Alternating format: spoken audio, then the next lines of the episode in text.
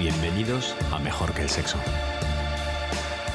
Un podcast sobre cómo relacionarnos dentro y fuera de la cama. Atrevida, competitiva y tremendamente inquieta.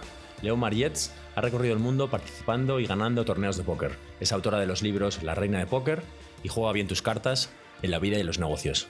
Le apasionan el deporte, los animales y las emociones humanas. La conocimos en persona dando un TED Talk en TEDx Alcobendas y hoy la entrevistamos por Skype porque estamos en diferentes ciudades. Bienvenida al programa, Leo. Hola, ¿qué tal? Hola Leo, ¿Qué, ganas, por favor, de, tenerte aquí desde que nos vimos allí en el TED. Sí, ha pasado ya un mes. La verdad que aún no lo han subido online. Estoy con los nervios máximos de a ver si, si me gusta cuando lo veo. Estuviste muy bien. Merci, pero bueno, un poco nerviosa siempre eso de, de salir a hablar delante de personas, que al final ya lo he hecho algunas veces, ¿no? Pero es, es, es fuera de la zona de confort total, que, que, que no quita que me guste ¿eh? salir, pero, pero lo es. iba a decir que, bueno, después de, de, leer un poquito todo lo que has hecho y de verte, porque yo, yo no te conocía, y a partir de, ese momento, de la charla que diste, me interesé por ti y he estado viendo todo lo que haces y es como, bueno, no, o sea, no hay nada que digas que no. es como, te encanta, te encanta jugártela. Me gusta, creo que puntuaría alto en, apertura a la experiencia. Dentro de, las clasificaciones de personalidad, eso seguro. Pero bueno, en el fondo también soy bastante introvertida, lo que pasa que sí, sí, tengo que creo que en eso coincidimos, bastante curiosidad. Y... ¿Has hecho el test de personalidad de las cinco rasgos? No, no lo he hecho, pero recientemente he estado investigando y de hecho de cara a mi TED Talk estuve, mm, estuve leyendo bastantes papers y leí, descubrí el, de hecho los Big Five ah, y cómo hombres y mujeres pues, nos diferenciamos en algunos aspectos básicos. Y luego además estoy haciendo un curso de neurociencia en el que justamente la semana pasada di una clase, o sea, me recibí una clase de psicología de la personalidad y también hablaban de eso. Pero el test no lo he hecho, lo que pasa es que parte de mis deberes es hacerlo, o sea, es intentar clasificarme, así que es muy interesante. Yo también he leído mucho sobre ti esta, esta última semana y en una entrevista tuya eh, he leído algo que me ha llamado mucho la atención y mi primera pregunta sería cómo podemos prepararnos para maximizar una buena racha en la vida? Pues eh, yo lo tengo muy claro. Yo creo que es desarrollando en tu día a día todas las habilidades que te hacen tener de alguna manera una ventaja competitiva. Porque al final en la vida, bueno, en el póker, en la vida, en todas partes ocurren cosas que no dependen de ti, de manera que tiene sentido estar súper preparado para que cuando mm, venga una racha buena, tú por tu parte lo tengas todo hecho. Esas mismas características o habilidades te ayudarán a minimizar las, las rachas malas que también existen. Y entonces yo creo que saber detectar un poco qué habilidades son e intentar potenciarlas activamente. Más que enfocarte, dirías, en las cosas que no se te dan bien. No, no tiene por qué, al revés. o sea, a mí me gusta centrarme en lo que no se me da bien, en los leaks, digamos, eh, si considero que es una habilidad importante. O sea, igual, por ejemplo, la gestión emocional no es mi punto fuerte, pero considero que es vital para tener una, digamos, una gestión de vida buena y ahí pues tengo que esforzarme más o, o yo qué sé, me doy cuenta que soy, tengo un poco de, que no es mi caso, ¿eh? pero de aversión al riesgo o de yo que sé, que, lo que os decía, que soy muy, muy temperamental o al revés, o poco empática, ciertas características o poco resiliente. Entonces, si, si tú consideras que esa característica es importante, bueno, de entrada, mm, intenta no autoengañarte, porque somos los humanos muy buenos autoengañándonos. Y para preservar la autoestima es muy fácil que acabes pensando que, que la resiliencia no es tan importante. O, bueno, una gestión emocional va. Pero bueno, si no te autoengañas y, y tienes claro, digamos, qué habilidades suman y qué habilidades te van a ayudar a tomar mejores decisiones, pues es, bueno, tan sencillo y tan difícil como, como intentar desarrollarlas y mejorar en cada una de ellas. ¿Y, qué, qué, has aprendido? ¿Cuáles son las cosas que no merece la pena arriesgar? Arriesgar, no merece la pena arriesgar en... Bueno, en aquello que yo creo que no te vaya a, yo creo que es muy personal, ¿no? En aquello que no te vaya a provocar ningún tipo de, de placer a largo plazo. Pero bueno, es que al final esto es juzgar mucho, yo qué sé, ¿no? Al final cada uno, yo, cada, yo tengo claro que lo que no merece la pena es centrarte o agobiarte en cosas, digamos, que, está, que no dependen mucho de ti, pero el arriesgar, arriesgate en lo que quieras al final, eso mm, yo no me veo capaz de, de, hacer una afirmación categórica. Te podría hablar en mi caso personal. Yo soy muy o sea, soy muy echada para adelante, pero por ejemplo soy muy cagona en temas de, de, riesgos físicos. Ah, sí. No, no me lo esperaría. Sí, pues por ejemplo, jamás he hecho puenting, eh, no me gustan los deportes extremos, o sea, no me gustan, me da yuyu, ¿sabes? En ese sentido tomo cero riesgos, pero no, no, no, digo que sea lo correcto, eso soy yo, ¿sabes? Que me parece genial que haya personas que digan, bueno, pues es que a mí me flipa tanto, me aporta tanto, que me la juego ahí. Bueno, ahora, te la estás jugando, te estamos haciendo aquí preguntas y estás, estás improvisando, totalmente No, pero eso me encanta, ¿ves? Yo, me, lo, dijiste, a mí siempre, bueno, se, hace bastante, ¿no? Que te mandan las preguntas y yo siempre digo, no, no, no, me gusta mucho más Fluir que sea... y improvisar, claro. Sí, porque al final, yo qué sé, en cada momento, sí que hay veces que dices, jo, pues hoy tengo un mal día, qué pena, ¿no? O luego dices, buah, mm, ahora le hubiera contestado esto y es una lástima, pero en general me gusta mucho más en el momento. Seguro que si me lo hubierais mandado hubiera tenido una respuesta súper buena. Pero no sería lo mismo. no. Y como jugadora de póker estos últimos años, ¿qué has aprendido que te ayude a relacionarte mejor con la gente? Un montón de cosas. O sea, para mí ha sido una, una revelación. Yo, bueno, de entrada que el póker me permite, es como que me da un estilo de vida que va conmigo muchísimo porque soy mi, mi, propia jefa y eh, obviamente si no fuera una persona responsable o con mucha dedicación no, no saldría bien porque al final, pues eso, ¿no? decides tú todo, tus horarios, el tiempo que le dedicas a jugar. Pero bueno, el póker en sí me ha, me ha hecho en parte eh, darme cuenta de que ah, la vida es una suma de decisiones, o sea, eh, ya no solo de cara, bueno, sí, en relación con las personas, pero que se trata de ir sumando buenas decisiones, que somos, tenía mucha versión al riesgo yo sin darme cuenta. Y, el póker es, te, hace de alguna manera mm, ver de una, de una forma muy gráfica que, que muchas veces lo más arriesgado es no tomar ningún riesgo. Y eso lo aplico en mi día a día, tanto en las relaciones personales como en, a nivel business, a nivel personal que es que eh, las ganancias son proporcionales a los riesgos y hay que arriesgar para que ocurran cosas, porque es donde siempre no te educan en esa mentalidad binaria de que algo solo puede ser o 100% arriesgado o 100% seguro y la realidad es que la vida no es así, todo, todo tiene cierto grado de riesgo y la clave es saber calcularlo. Mm, es verdad. Además hablas mucho también de despegarte de los resultados, quizás eso, claro, de, de tomar, tomar las decisiones como un conjunto que te, que te acerquen o te alejen de, de, lo que quieres conseguir, pero no como una única.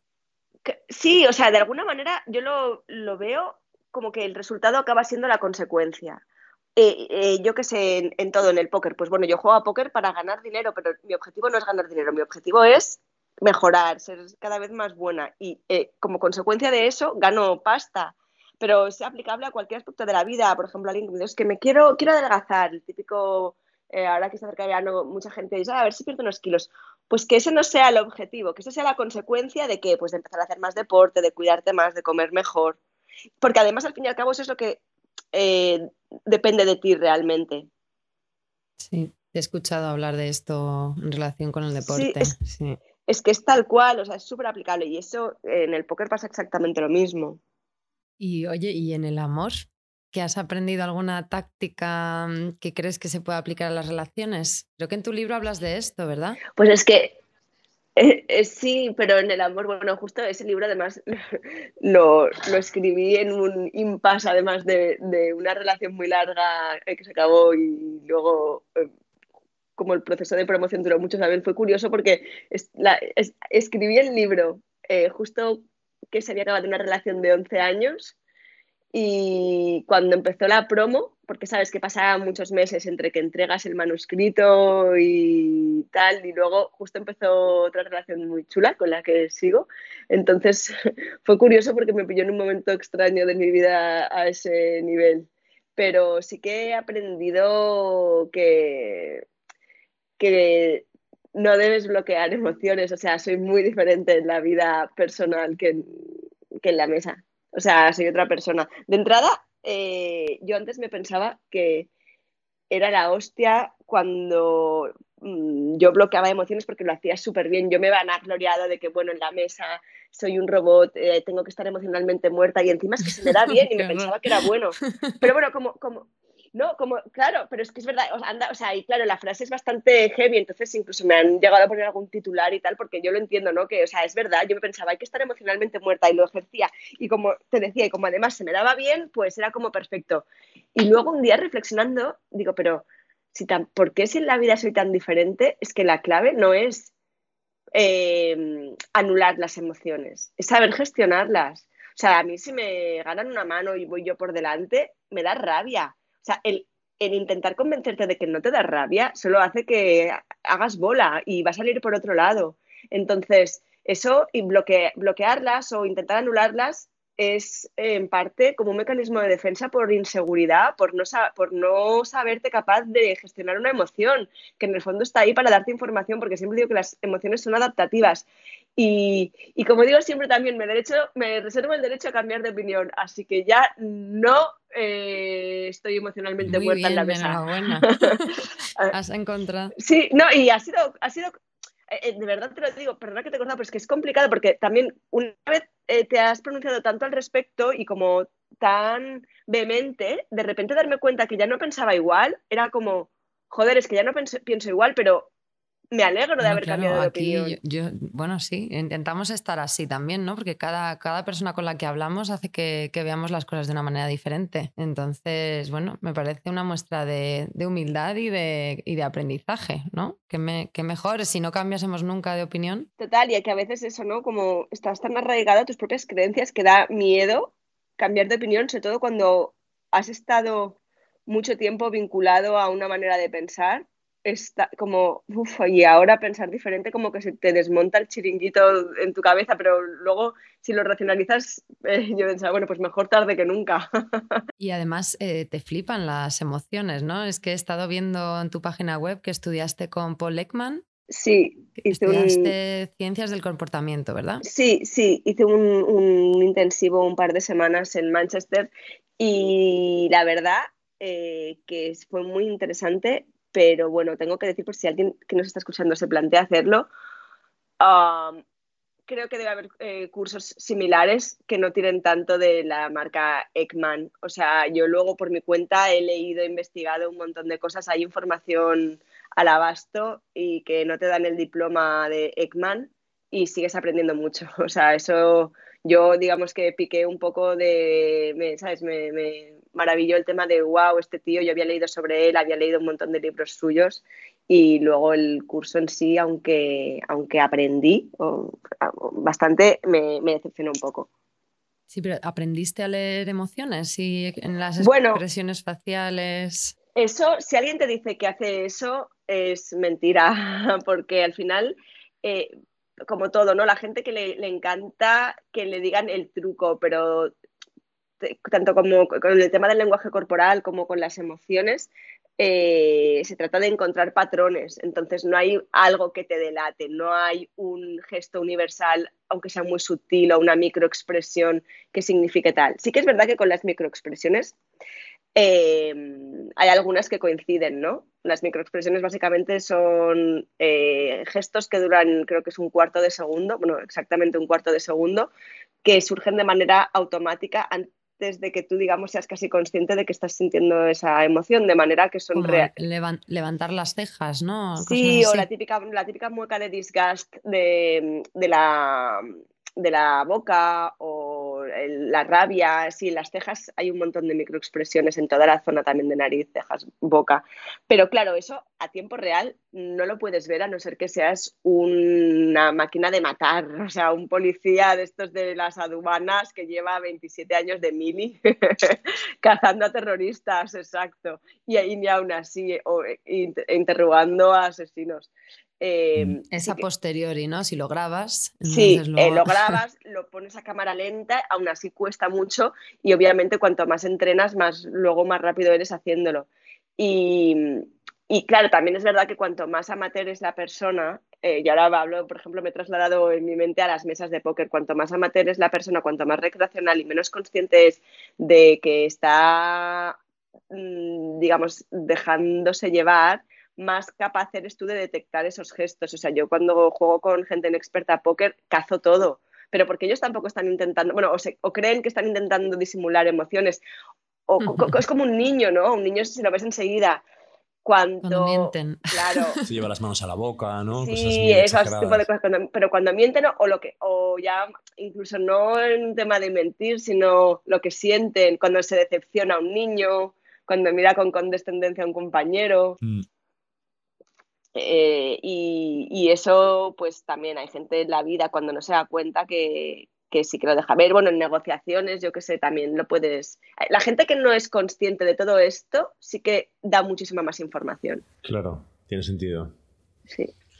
Leo, de tu libro Juega bien tus cartas, me ha, encantado el concepto de valor esperado. ¿Cómo podríamos utilizar este concepto a la hora de relacionarnos con la pues, gente? Bueno, el valor esperado, a ver, al final no deja de ser el valor medio de una decisión a largo plazo, ¿no? Pero yo en la vida, en el día a día, digamos que eh, lo explico diciéndole a la gente que entienda la vida no como decisiones aisladas, sino como una suma de decisiones. De manera que el problema de la vida es que somos muy resultadistas y solo nos preocupa el resultado final. De manera que si un día, em, imagínate, vas al trabajo, sales a trabajar y siempre tienes... ¿Sois de Barcelona? De Madrid. De Madrid. Pues imagínate que siempre coges la M30, ¿vale? Pues ese día eh, coges como siempre la M30 porque es el camino más corto y se avería un bus.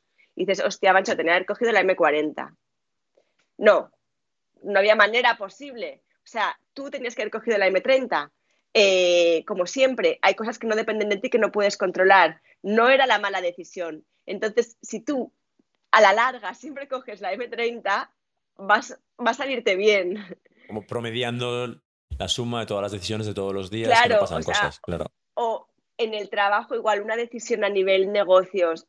O sea, imagínate que alguien quiere invertir en bolsa y le dicen, este broker tiene una media de, de ganancias, o sea, de beneficios del 60 y este del 30. Racionalmente todo el mundo coge el del 60. Si, luego esta gente que ha invertido palma pasta y les dicen, estos mismos brokers eh, os vuelven a dar la oportunidad de invertir con ellos. La gente elige al otro a pesar de que objetivamente saben que tienen menos posibilidades de ganar porque está el factor emocional. Entonces, eh, eh, es, el valor esperado lo que te hace darte cuenta es que da igual lo que pase en un momento determinado, porque que algo tenga valor esperado positivo, como puede ser coger la M30 o elegir al broker que estadísticamente te va a hacer ganar más, no significa que en ese momento concreto vaya a salir bien. Significa que a la larga te va a salir bien. Entonces, si tú en tu vida entiendes la vida como una suma de pequeñas decisiones, si siempre eliges las que tienen un valor esperado positivo, es decir, las que a la larga te van a hacer ganar, es inevitable que no la juegues bien tu vida, porque, porque es que es inevitable, porque es estadística. Lo que pasa es que si te las tomas como decisiones aisladas, es cuando piensas, ah, bueno, no pasa nada, ¿no? Si, em, si hoy no elijo este broker, no pasa nada, o esta oportunidad eh, tan buena, pues que, uh, esta oportunidad es buenísima, sí, sí, pero puede salir mal, y si sale mal, eh, voy a perder, entonces pues no la cojo. Pues claro, esa vez no pasa nada, y esa otra tampoco pasa nada, pero si sistemáticamente rechazas cualquier oportunidad solo porque puede salir mal o porque en un momento dado ha salido mal, estás jugando fatal tu vida. Y para. Estaba pensando si esto se puede aplicar a, ligar. Yo siempre pensando en lo mismo, la verdad. Estaba pensando, a ver. todos. Es una apuesta.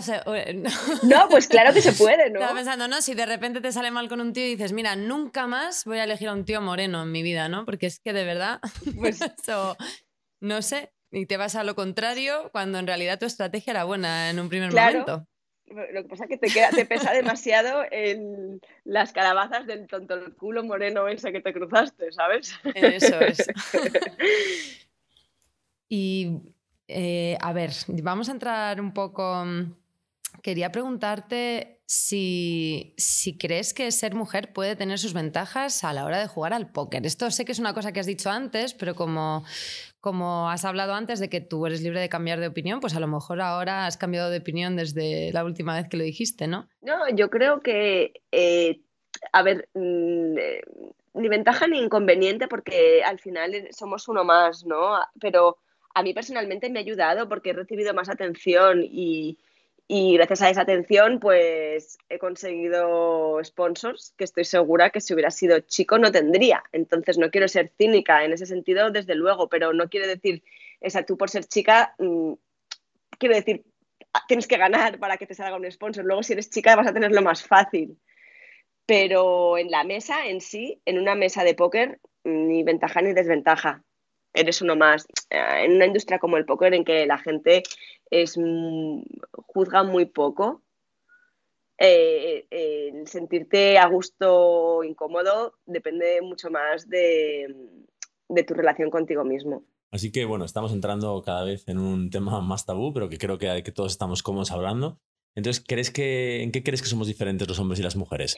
Bueno, creo que eh, a las mujeres, eh, por ejemplo, les gusta mucho menos jugar a póker, porque yo cuando empecé eh, éramos el 5% y yo pensaba, joder, seguro que esto aumenta, ¿no? Y de repente, 12 años después, seguimos siendo el 5%.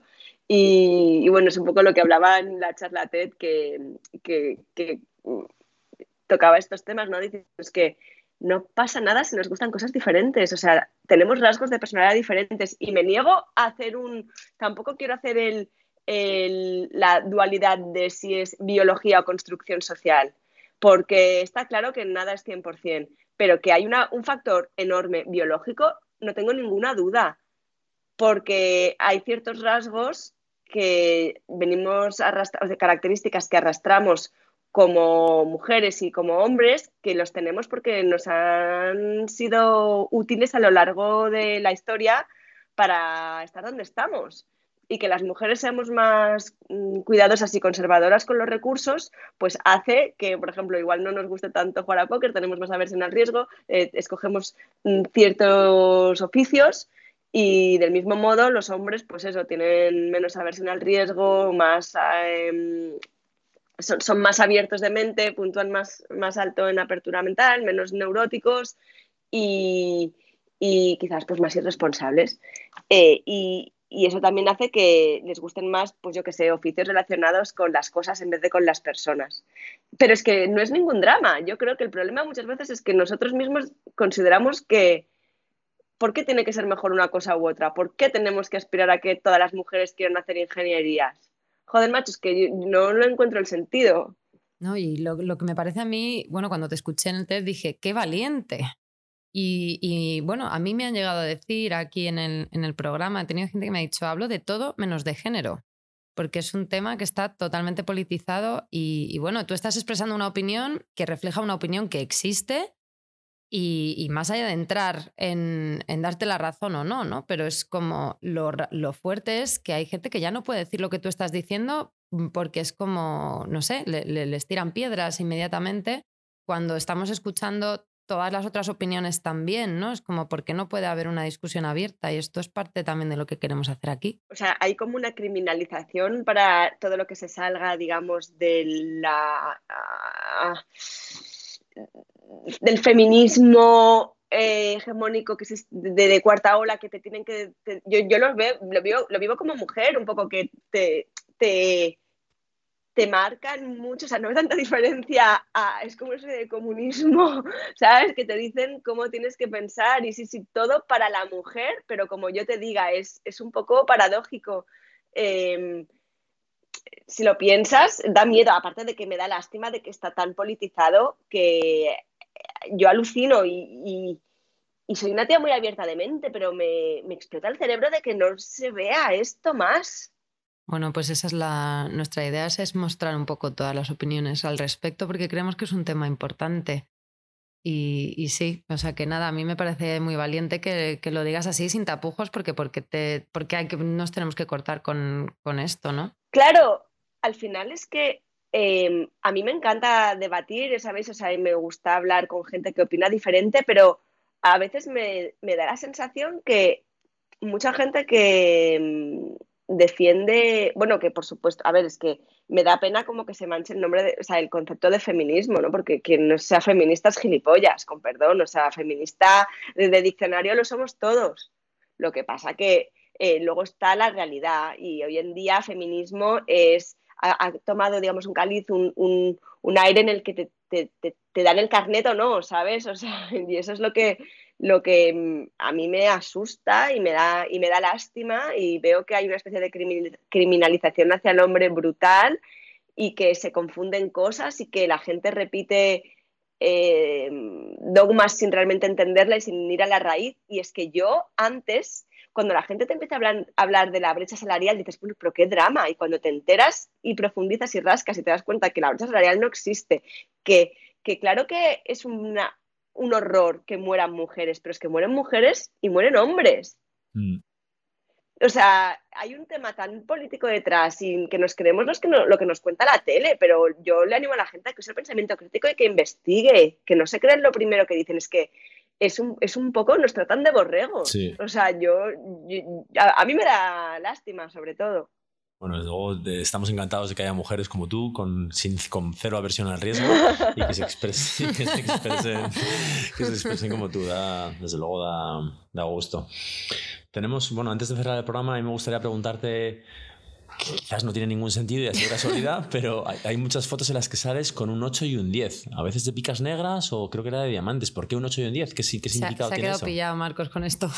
Voy a, no, voy a, es que me la han preguntado alguna vez, o sea, decidí que me inventaría una historia molona, ¿sabes? Porque es totalmente azaroso, ah, pero de hecho, sí, sí, porque realmente no quería salir con dos ases, porque es como, o sea, al final es juega bien tus cartas. Realmente un 8 y un 10 es una mano como muy juguetona, es una mano muy especulativa, pero que cuando conecta puedes ganar mucho, ¿sabes? No es la típica mano en plan dos ases o dos reyes, que claro, es una mano más escondida y que da mucho juego, pero eh, de repente, os prometo que no, no era consciente de cuando las cogí. Lo del rojo y el negro, o sea, el palo, que unas es de picas y otras veces es de diamantes, era simplemente según eh, la sesión de fotos que me hizo la editorial.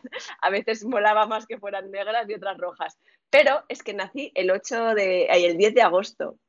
Entonces me dijeron, ay, mira, pues se puede... Es Leo, Leo, releo. Leo, releo, exacto. y nada, pero nada, después simplemente que me gusta esa mano, me gusta no tiene más. Bueno, pues nada, agradecerte mucho tu tiempo, Leo. Y acabamos de empezar una, conversación que, esperamos que, siga, que siga desde todos los puntos de vista. Y, gracias, gracias por abrir esta, esta conversación. No, gracias a vosotros también, porque ha sido interesante también hablar de otros temas que no siempre se hablan. Y yo, yo la verdad que tengo muy claro lo que pienso al respecto. No, me pronuncio siempre que puedo, ¿eh? pero tampoco sí que es verdad que es un tema que, que ojalá deje de ser tabú y que cada uno pueda decir lo que piensas. Totalmente de acuerdo. Pues Leo, muchísimas gracias y muchísima suerte. Hablamos. Vale, igualmente. Un abrazo. Un abrazo, chao. ¿Qué hay detrás del movimiento Incel? ¿Qué es el ASMR? ¿Cómo nos afectan las nuevas tecnologías a la hora de relacionarnos? ¿Por qué nos asusta tanto el rechazo? ¿Cuáles son las reglas no escritas del poliamor? ¿Qué valores promueve la nueva masculinidad? ¿Pueden hombres y mujeres ser amigos? ¿La monogamia está obsoleta? ¿El porno nos influye para bien o para mal? ¿El feminismo nos representa a todos? Puedes suscribirte a Mejor que el Sexo en iTunes, iBox, Castbox o en la plataforma de escucha que elijas. Para contactarnos, escríbenos a hola arroba mejorquelsexo.es.